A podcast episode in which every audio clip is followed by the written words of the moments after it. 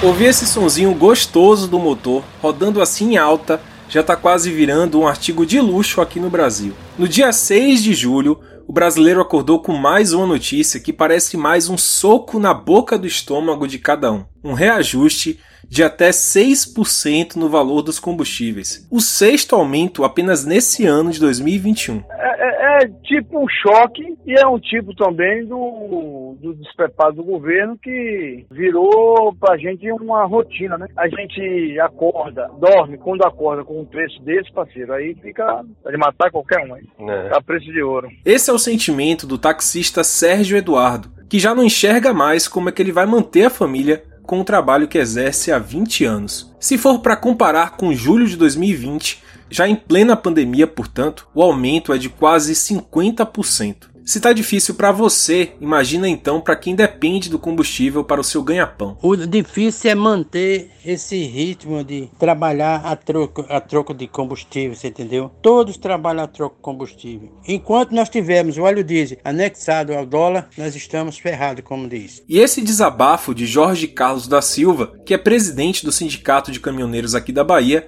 ele é muito preocupante. Não custa nada te lembrar que o aumento do diesel é um estopim para o aumento de muitos preços, como lembra o especialista Lucas Valadares. E o preço na bomba vai influenciar outras cadeias que tem pouco a ver, porque está falando de gasolina e tudo no Brasil é transportado via rodovia. É, o preço da gasolina implica no preço de quase tudo, porque tudo é transportado via caminhão, diesel, e aí o efeito em cadeia dominó é, é, é bastante prolongado. E aí, meu amigo, minha amiga, não tem jeito. As palavras que logo vêm à mente de todo brasileiro são por quê? Por que o combustível tem aumentado tanto nesse momento que é tão dramático aqui para o Brasil? Se a Petrobras é uma empresa de interesse nacional, por que, que ela não tem priorizado então o bem-estar dos brasileiros? Porque, quando a gasolina sobe, o etanol, que devia ser uma alternativa, também sobe junto. Eu sou Vitor Vilar e te convido a respirar fundo e tentar entender esse que é um dos maiores pilares da economia do nosso país e que nos afeta diretamente. Em mais um episódio do podcast semanal do Correio, O que a Bahia quer saber. Por que o preço da gasolina tem subido tanto? E o que a gente pode fazer para tentar economizar combustível? Quem rodar pela cidade nessa semana vai encontrar gasolina comum a quase R$ 6,00 o litro, em alguns postos até mesmo por R$ 6,10. Já a aditivada passa facinho facinho da casa dos R$ 6,20. Para a gente sentir o impacto do aumento, nem precisa voltar tanto assim no tempo. Em dezembro, o preço médio na Bahia, segundo a própria Agência Nacional do Petróleo, era de R$ 4,48, um aumento, portanto, de 35% em pouco mais de seis meses. E se você for comparar com julho do ano passado, o preço médio era de R$ 4,14, ou seja, subiu quase R$ 2,00 desde então. Bom, eu não vou ficar enrolando muito tempo aqui não. Perguntei logo a Lucas Valadares por que, que esse preço tem aumentado tanto assim e tão rapidamente. Lucas é pesquisador em economia da energia no Núcleo de Estudos Conjunturais da Faculdade de Economia da UFBA. O que está vendo em 2021 se deu, em grande parte, por conta do preço do Brent, que recuperou de maneira bastante significativa de 2000 e março de 2020, depois que teve a crise né, do ano passado. O preço do barril no mercado internacional recuperou de maneira bem significativa. Ele está agora na faixa de 70 e 73 dólares. O preço do Brent caiu para menos de 20 dólares, né? É, ano passado. Então, essa, recupera essa recuperação do preço internacional implica nos preços do, do gasolina nacional, porque é, a Petrobras, que é a maior, maior, empresa de petróleo e de refino do, do, Brasil, ela tem uma paridade na porta da refinaria com o preço internacional. Então, se ela, ela produz petróleo aqui e você vai ganhar muito mais dinheiro vendendo lá fora, por que não vender lá fora. Então, tem que aumentar o preço na refinaria para poder ter o retorno parecido, né?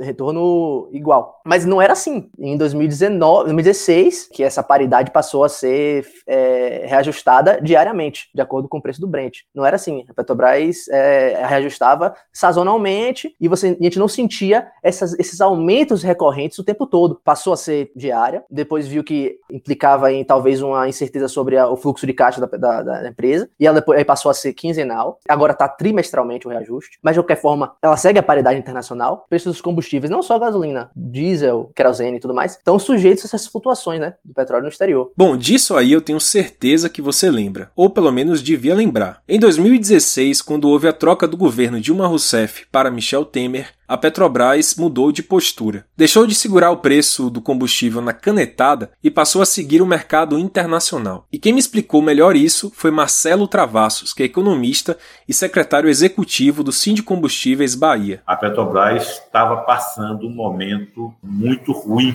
para sua imagem em função de todas as acusações e envolvimento no processo da Lava Jato. Isso levou a que a, o investimento estrangeiro, tão necessário para fazer face ao programa de expansão de exploração do petróleo da Petrobras, tivesse uma situação bastante perigosa. Ela não atraía o capital financeiro internacional. Então, houve toda uma reformulação do Conselho de Administração da Petrobras no seu planejamento estratégico. E mudou-se a política de precificação dos derivados de petróleo, trazendo é, o produto interno, o produto, a gasolina, o diesel, o gás de cozinha, o gás natural, passaram a ter os seus preços internos com base no que se chama de PPI, preço paridade internacional. A gente tem nesse preço de paridade internacional uma série de elementos que influenciam no preço final,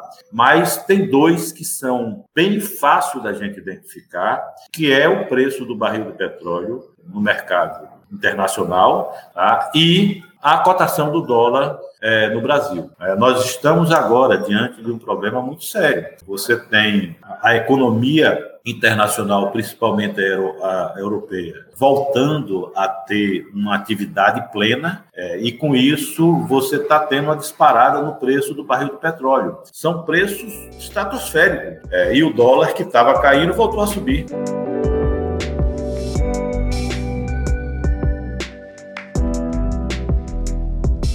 Tá bom, mas por que que o preço do barril de petróleo tem aumentado tanto assim no mundo em 2021? Antes de ouvir a explicação de Lucas Valadares, eu preciso te explicar dois termos que são bem técnicos: Brent e contrato futuro. Brent é o petróleo do Mar do Norte da Europa, de excelente qualidade e o mais comercializado no mundo inteiro. E aí por isso ele serve como index para todos os outros tipos de petróleo. Ou seja, o preço dele influencia o de todos os demais. Contrato futuro é um mecanismo muito usado no mercado financeiro, que é quando alguém compra o direito de comprar o petróleo no futuro por um preço que é previamente acordado. Daí, se lá na frente o preço estiver maior do que o que foi acertado, você aciona o seu direito e compra mais barato. Mas se o preço estiver menor do que o acertado, você desiste do direito e compra mais barato de qualquer jeito. Ok, então vamos à explicação de Lucas. Ano passado foi uma... o preço do petróleo caiu foi uma questão de contratos de petróleo de futuro que foram firmados, só que havia uma, uma, os estoques extremamente cheios, então havia ali um gargalo para o recebimento do, desse petróleo bruto. Uma grande quantidade de contratos para compra de petróleo foram, entre aspas, cancelados. Né?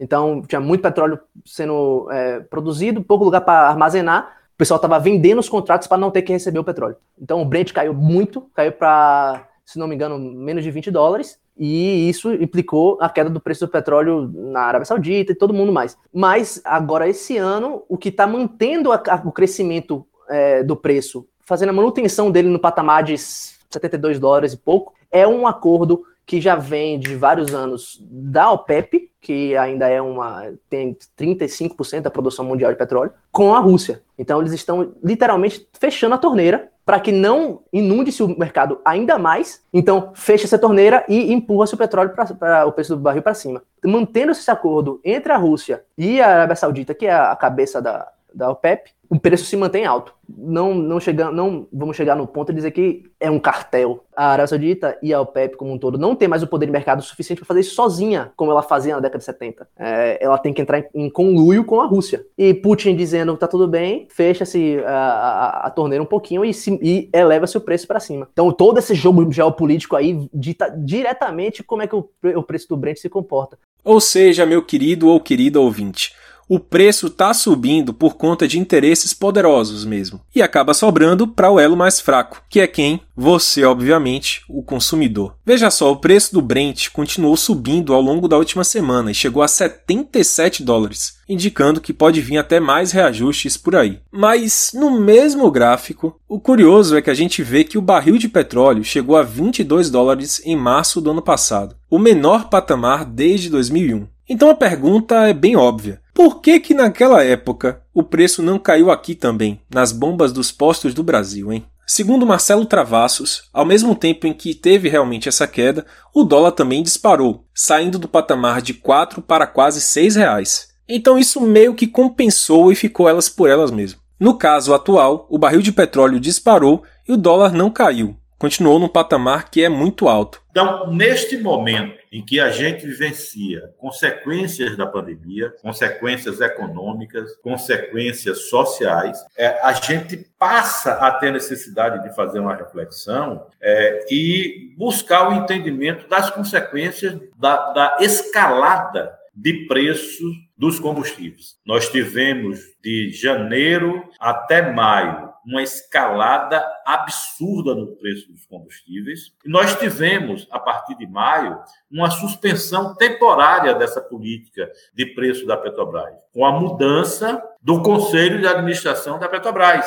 É? O presidente, de uma certa forma, ele não aceitou, pelo menos, e provocou a mudança desse Conselho de Administração, colocando é, um, um general da reserva para presidir a Petrobras.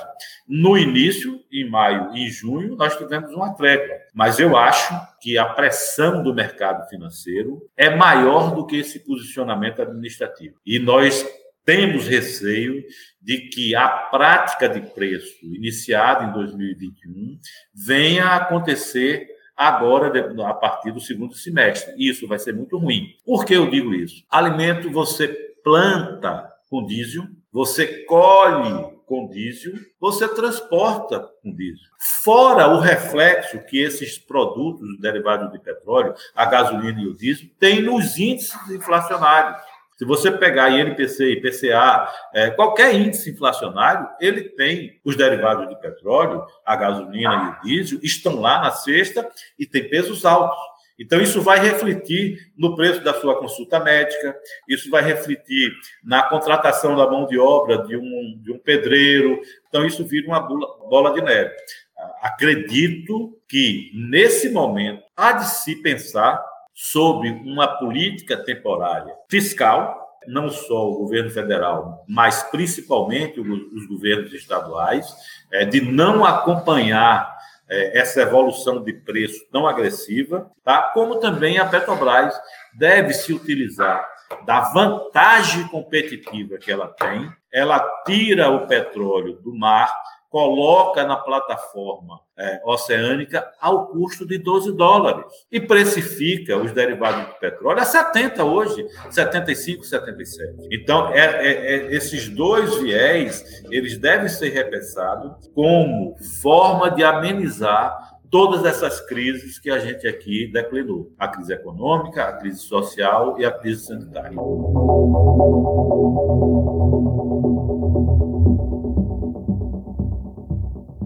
Mas quando a gente pensa em aumento do preço dos combustíveis, a gente lembra logo de maio de 2018, da greve dos caminhoneiros. Naquela ocasião, o reajuste da Petrobras fez com que o preço do diesel S10 chegasse em R$ 3,70 o litro. Agora, quem roda em Salvador acha o litro por R$ 4,70. Tá bom para você? Sendo que há um ano, em julho de 2020, era vendido a R$ 3,38, ou seja, mais de um real de aumento em apenas um ano. Sobre essa e outras dificuldades da classe, eu conversei com Jorge Carlos da Silva, presidente do Sindicam, que é o Sindicato de Caminhoneiros Autônomos do Estado da Bahia. Não posso me negar a dizer que o combustível está um, tá um verdadeiro descalabro, né, como disse. E você veja bem, um, uma política de, de combustível que está anexada ou ligada ao dólar, não tem como. Nós aqui ganhamos um, em real, pagando óleo diesel em dólar e trabalhando em real pelo frete totalmente defasado como é o de hoje. Mas na verdade não é só óleo diesel.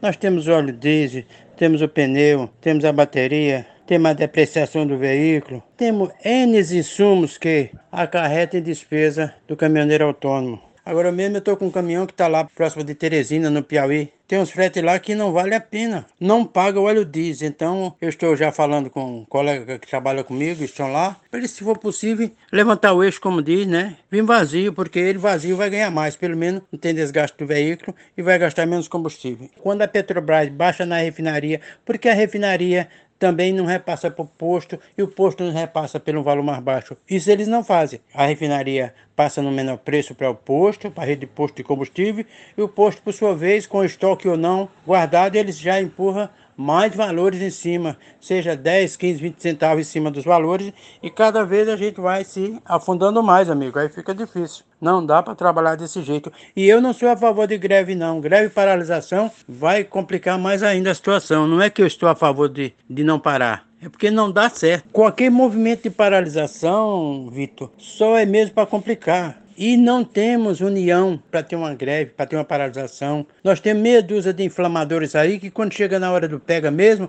eles são os primeiros a se acovardar. Faz nada em benefício da classe, em benefício da própria categoria, que ele faz parte da categoria. Aí vem uma dúvida que todo brasileiro com certeza já teve. A Petrobras surgiu como uma empresa estatal, certo? E até hoje o governo federal é sócio majoritário dela. Então, por que, nessas horas de crise e dificuldade para todo o país, ela não atua em prol dos brasileiros? É, ela funciona conforme as regras do livre mercado. Ela é a maior empresa nacional e a oitava petrolífera do mundo. É, a Petrobras, como eu disse anteriormente, ela tem a necessidade de ter investimentos para fazer face ao seu programa de expansão de exploração de petróleo. Que o senso comum enxerga históricos é, da, da criação da Petrobras é que nós tivemos todas essas refinarias, todos esses investimentos, os investimentos em plataforma,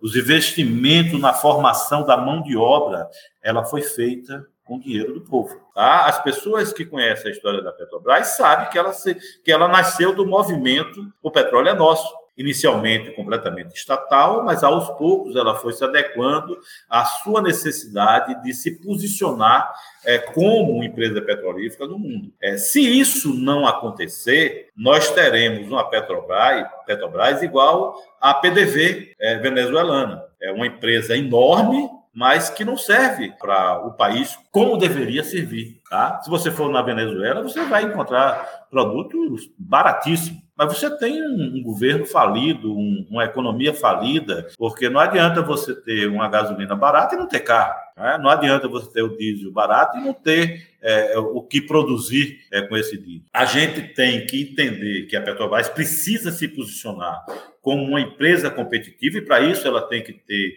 a sua iniciativa livre, ela tem que ter liberdade, não pode ter influência do governo. O governo como acionista pode até indicar membros do conselho de administração. Mas, do ponto de vista formal, esse conselho tem liberdade. Porque o que é que faz com que o investimento entre nas empresas? É você apresentar para o, mercado financeiro o seu planejamento estratégico. É, o que é que eu vou fazer nesses 10 anos? O que é que eu vou fazer nesses 15 anos? Só que nos relatórios construídos para o investidor é, internacional, é, lá está determinado de forma bastante clara que o governo federal brasileiro, que é o nosso acionista controlador, poderá buscar determinados objetivos macroeconômicos e sociais por nosso intermédio, pelo intermédio da Petrobras, que poderão ter um efeito adverso significativo sobre nós, sobre a empresa. Então, no próprio relatório a o acionista, existe a informação de que o governo federal, que é o maior acionista, pode utilizar sim para poder amenizar o problema social. Isso é previsto. Nós não estamos falando de uma política de longo prazo. Nós estamos falando de uma política de precificação para passar por esse momento tão delicado para a sociedade brasileira. Isso pode acontecer desde que se tenha a transparência na, na posição é, da empresa, principalmente com seus acionistas, e com o povo brasileiro, mas que é uma política temporária para se é, é, buscar uma solução dentro do que se está passando hoje. O que a gente não pode admitir é que nesse momento tá, você tenha uma política de preço tão agressiva como a que foi feita de janeiro até maio e de que está se avizinhando a partir agora de julho.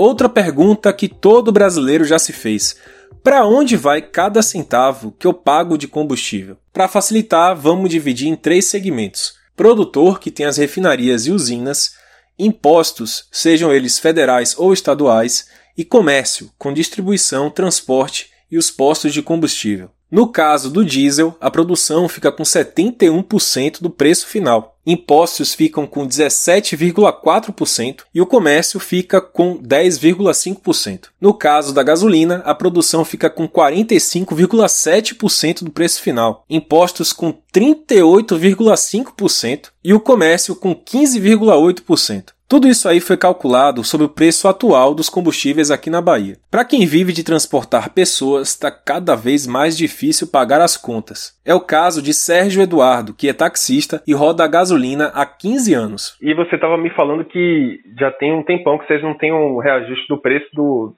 da, da bandeira Isso, aí, né? Cinco anos. Cinco anos sem a gente poder. Alguns, alguns taxistas não quis o aumento por causa da concorrência, né? Dos aplicativos. Isso aí nos atrapalhou muito a concorrência. Hoje, uma corrida que você fizer de 10 reais, 100 reais vai ser do combustível e 4 reais é para o seu mais ou menos seu lucro. Mas desses 4 reais, só são talvez 2, 1,50, porque eu tenho desgaste do carro, né? Para você fazer um dinheirinho, você tem que se matar de trabalhar. E se matar se tiver, só se tiver trabalho, né? Já vinha difícil a vida de vocês por conta da, da competição com os aplicativos, né? Isso, isso. E aí, com esse aumento de gasolina, imagino que fique mais difícil ainda, né? Isso, é, a gente vem apresentando também vários clientela, cada aplicativo, cada preço um pouco descomunal com, com o nosso, mas é, com, aí você releva tudo isso junto. O aplicativo nos, querendo combater a gente, aumento de combustível exagerado e a gente paralisado com nossas com nossas, nossos reajustes.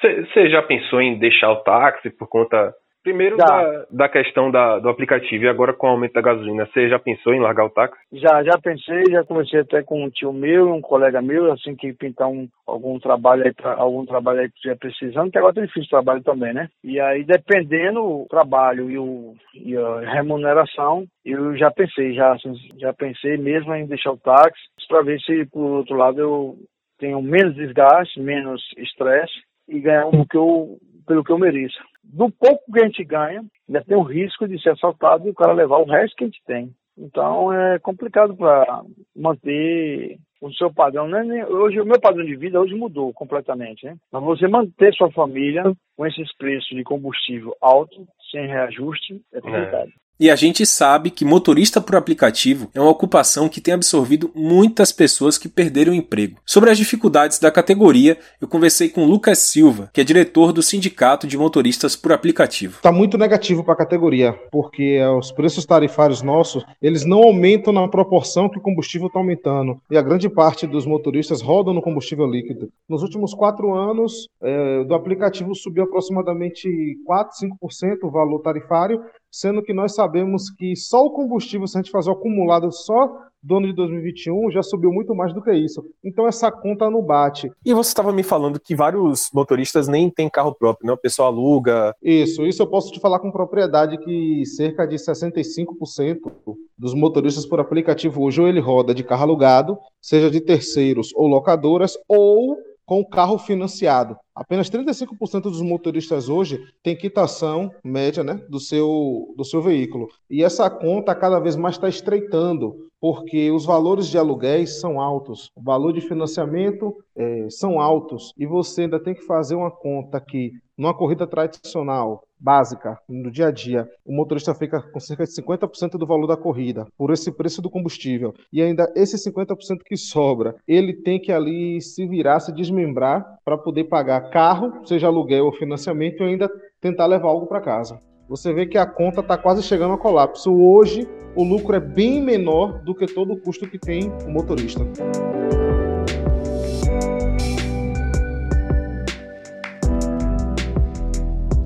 Todo litro de gasolina que é vendido no Brasil é misturado com etanol numa proporção de 27% de álcool para 73% de gasolina, assim como o diesel, que tem 10% da sua composição de biodiesel. Sobre isso, tem uma outra pergunta que todo brasileiro já se fez um dia. O etanol foi adotado para ser uma alternativa ao consumidor, certo? Então por que que quando a gasolina sobe, o etanol também sobe junto? Quem é que passou a dominar o mercado de produção de etanol? Muitas distribuidoras de petróleo. Você pegar a Corsan hoje, que é o maior produtor de etanol do Brasil, ela é associada à Shell.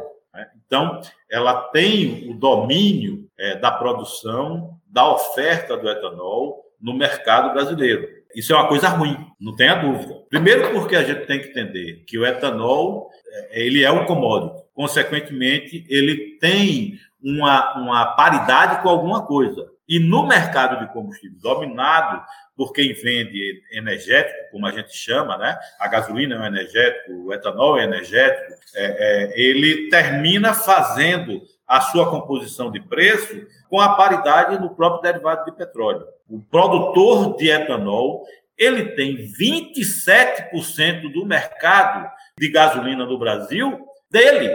Ninguém tira. Ele sabe que do que se for vendido de gasolina no Brasil, 27 é dele. Então ele vai precificar da forma que ele quiser, porque ele não tem concorrência, é um mercado cativo. Independente do, do que acontecer, 27% do volume vai sair da usina. Então por que, é que ele vai, numa postura predatória, concorrer com a gasolina que para essas grandes distribuidoras, esses grandes é, comerciantes de energético, é o seu produto mais importante. Porque se você pegar a Petrobras, a Shell, as grandes petrolíferas do mundo, elas não estão só na distribuição ou revenda de combustível, elas estão principalmente na prospecção do petróleo. Então, elas querem rentabilizar, porque essa atividade de prospecção do petróleo é cara.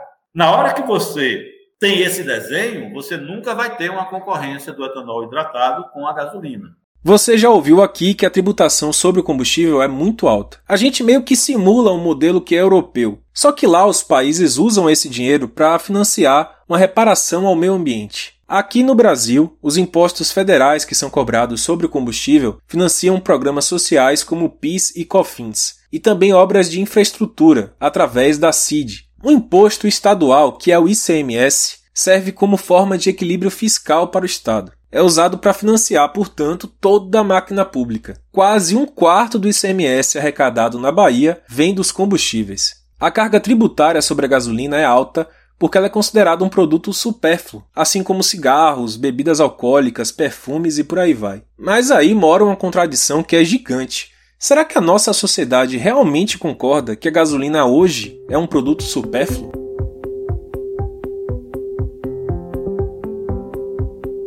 Bom, se você precisa usar gasolina no seu dia a dia e também tomou um susto com o patamar do preço dela, o jeito é arrumar uma maneira de economizar no consumo do seu carro. Para pegar algumas dicas, eu conversei com Antônio Meira Júnior, que é jornalista especializado em automóveis e editor de veículos do Correio. Exatamente. Um, um oi aí para todos os, os, os, ouvintes. Grande abraço para vocês. É um prazer falar com vocês. É o seguinte, gente: não tem mágica, não tem milagre. Você para conseguir uma economia, você vai ter que fazer uma série de coisas, né? Não é assim, ah, vou fazer tal coisa e, e, e vou ter um desempenho muito melhor é, só com isso, né? É um, uma série de fatores que você vai ter que corrigir até da sua forma de guiar o carro. E a cada vez que você guia mais esse carro, você tem que buscar um melhor entendimento com ele para ter uma performance melhor, um desempenho de economia melhor. A primeira coisa que o cara pode fazer, que ele não precisa de ninguém, é descer na garagem e aliviar o peso do carro. Muita gente vai deixando no carro ali é, mochila com livro, cadeira de praia, um monte de coisa que você não vai usar. Os estudos já mostram mostram que a cada 50 quilos que você leva a mais no carro, você vai ter um aumento de 2% no consumo. Então é bastante coisa. Então o peso é o principal fator para você ter um consumo maior, porque tudo é uma relação entre peso e a potência que seu carro tem. Principalmente se ele for um carro mais fraco, quanto mais peso você coloca, é, mais difícil é, vai ser para ele movimentar aquela carga. Uma outra uh, situação já que você pode fazer também é dar a volta no quarteirão, para no posto e dar uma calibrada no pneu. E essa rotina de posto é muito importante. Você ter um posto de confiança, você confia no produto, confia no frentista e sempre que parar lá, calibra o pneu. Aí já nessa hora você não vai pelo frentista, vá sempre pelo manual do carro, qual é a pressão recomendada pelo fabricante para você é, calibrar o pneu do seu carro. E isso varia muito é, de modelo para modelo, é, de até de versão para versão. O carro não é tudo igual e isso e altera também se você tiver com carga mínima, com carga máxima. E alguns fabricantes ainda indicam calibragem específica para quando você quer fazer economia. É claro que com isso o carro vai ficar mais duro, né? Porque geralmente é com pneu mais cheio. Mas sempre tem esse tipo de indicação e é muito importante ter essa calibragem do pneu em ordem, em dia, porque se com pneu murcho, por exemplo, ou cheio demais, você vai ter uma diferença no consumo. Meira, e além então da questão do peso e da calibragem dos pneus, se fala muito nisso, na verdade, de que a pessoa tem que aprender a passar o macho na hora certa. Como é que a gente pode dirigir de maneira a economizar combustível nesse sentido? Quanto mais você força o motor, quanto mais você sobe a rotação, é sempre importante, gente, lembrar o seguinte: o carro tem um, um instrumento chamado conta-giros ou tacômetro, ele vai mostrar é, a rotação do motor. E o ideal é que ela nunca chegue na faixa vermelha. Mas o ideal mesmo para você economizar combustível é que ele fique na metade do que. Se a faixa vermelha está em 6 mil, o ideal é que você troque a marcha aí em 3 mil. Mas outra vez, no manual do seu carro vai estar tá lá a, a, a rotação ideal para você trocar a marcha. E isso não vale só para o câmbio manual, para o câmbio automático também. Se você tem um carro automático e aperta muito o pé e ele vai subir muito a rotação, você vai ver aquele barulho do motor invadindo a cabine. Aquilo ali é combustível seu que você está queimando. Então tem sempre que dirigir de forma gradual. Viu que a marcha está no momento de trocar, não adianta ficar economizando o braço e nem o pé na embreagem. Muda a marcha você precisa entender o, o carro que você tem para conseguir com ele uma tocada mais econômica. Fala-se muito também que o carro automático gasta mais gasolina do que o carro manual. É fato isso? Isso de fato acontece? Ou depende muito do carro e do motorista? Vai aí pela sua segunda opção, depende muito do carro e do motorista. Isso quando chegaram os primeiros câmbios automáticos, que eram chamados ainda de hidramáticos, era verdade, o, o menos marchas, três, quatro marchas no câmbio automático. Hoje não, você tem câmbio automático aí de 10 marchas, como é o caso do Mustang, de um Camaro. Você tem muito carro com oito marchas. Então não tem essa, é, essa questão mais, porque o câmbio ele troca muito rápido a marcha, muito mais até do que o motorista trocaria. Agora, geralmente você vai ter carros maiores, com motores mais possantes, que vão ter um consumo mais alto, seja qual for o câmbio. Mas, no geral, hoje em dia, o câmbio automático de produtos novos, carros, carros de gerações mais novas, não tem mais essa questão de algo automático vai consumir, consumir mais isso, inclusive, tem a aferição do Imetro. E aí fica a dica para quem for comprar um carro novo: é sempre bom pesquisar a, a etiqueta do Imetro, assim como numa, numa, numa geladeira, num aparelho de ar-condicionado, que você vai ter lá uma etiqueta. No vidro dianteiro do carro ou, ou no, no lateral do lado do motorista vai ter lá uma etiqueta indicando se o consumo é A, B, C, D ou E. Então, gente, dá uma olhada nisso, porque depois não tem milagre. E se o carro novo no showroom da concessionária estiver sem essa etiqueta, desconfie porque é, alguém tirou ela de lá porque você não deveria ver. E isso vale também é, se você estiver comprando um carro usado.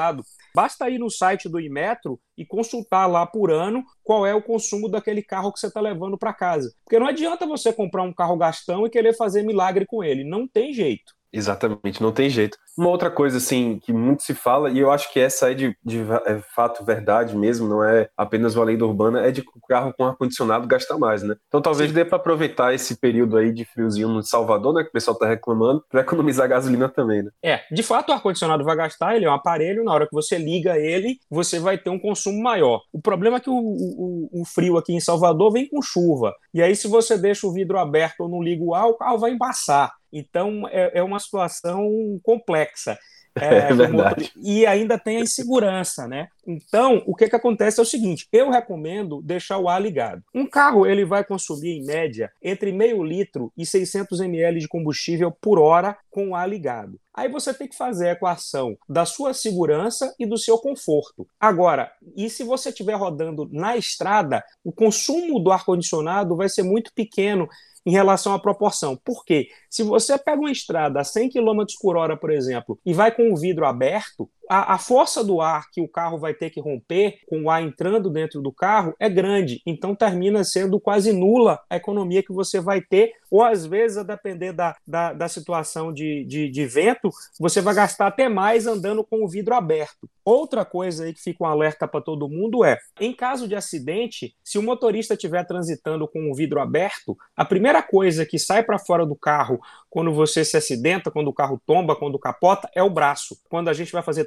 de carro, uma das coisas primordiais é estar com o vidro fechado, porque você vai ter mais segurança a bordo estando com o vidro fechado. Palmeira, e o pessoal né, que tem carro flex, né, tem um, um certo também uh, dúvida em relação à porcentagem de álcool, né, quantos tanques você enche de gasolina, quantos enche de álcool para poder ter um carro mais que renda mais? Tem alguma regra nesse sentido de mistura de combustível? Não, Uh, o que, que, acontece hoje no Brasil é o carro flex ele beberia, ele bebe mais do que se o carro fosse só a gasolina ou se ele fosse só etanol. Acontece que muito fabricante direciona o carro para ele ser flex por condições de mercado, porque é um carro que vai ser melhor na revenda depois e porque ele se beneficia do imposto. O imposto para o carro flex é menor do que o imposto para o carro só a gasolina, por exemplo. Agora, no abastecimento, em Salvador, por exemplo, todo posto tem que ter lá uma placa de equivalência. O álcool só vale a pena se ele tiver abaixo de 70% para baixo do preço da gasolina. Agora, em relação à mistura, não tem nenhuma, nenhuma indicação específica. Importante você botar um combustível de boa qualidade e verificar essa equação aí. O etanol, no caso, ele tem que estar tá 30%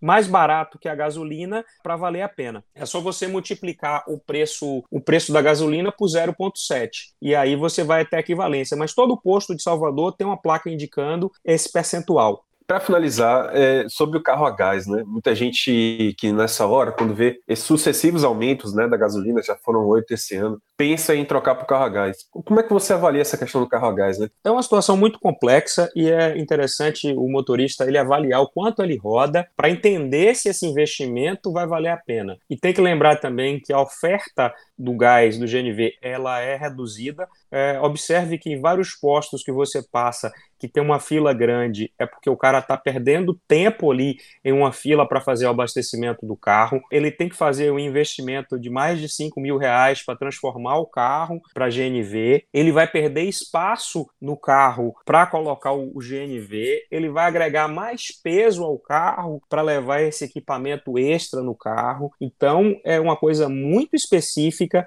que você tem que fazer muita conta de quanto você roda, se o tempo que você vai ter que ficar parado em um posto para fazer esse abastecimento vai valer a pena, lembrando que não é todo posto que tem essa disponibilidade, então é uma coisa é, muito específica que vai valer a pena para algumas pessoas. E a gente falou de ar-condicionado, tem uma outra coisa também que eu lembrei: é o seguinte: o ar-condicionado, quando você liga o equipamento, você está gastando. É a mesma coisa da direção hidráulica. Então, a direção hidráulica ela precisa de potência do motor, ela precisa de força do motor para ela funcionar. Então, se você for comprar um carro hoje, seja ele seminovo ou zero, é interessante você optar por uma direção com assistência elétrica, porque ela vai ter um motor elétrico dedicado a fazer aquele esforço para aliviar o peso para você. Então, fica mais leve a direção e, consequentemente, você vai consumir menos. E, e é. quem tem possibilidade de comprar carros com maior valor agregado, a gente tem muita opção hoje de carro híbrido no mercado. Aí sim você vai ter uma economia muito grande de combustível. É, várias marcas já estão trabalhando com a tecnologia híbrida no mercado.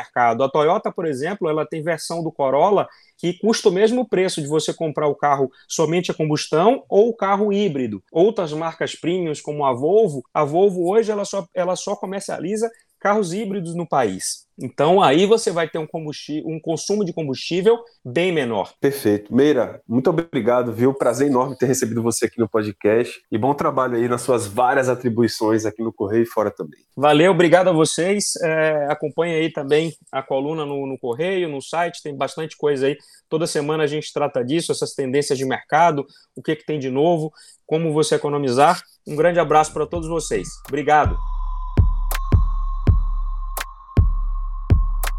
Já que pelo visto a gasolina vai continuar subindo mesmo, então experimente aí comprar o seu pão, as suas coisas a pé mesmo. Ou então vá ao mercado fazer suas compras de bicicleta. Tente aí ficar um dia sem carro, vai que é mais fácil do que você pensa, né? Esse foi mais um episódio do Que a Bahia Quer Saber, podcast semanal com reportagens especiais do Correio. Eu sou Vitor Vilar e volto no próximo episódio. Quebre o porquinho aí então para encher o seu tanque e até lá.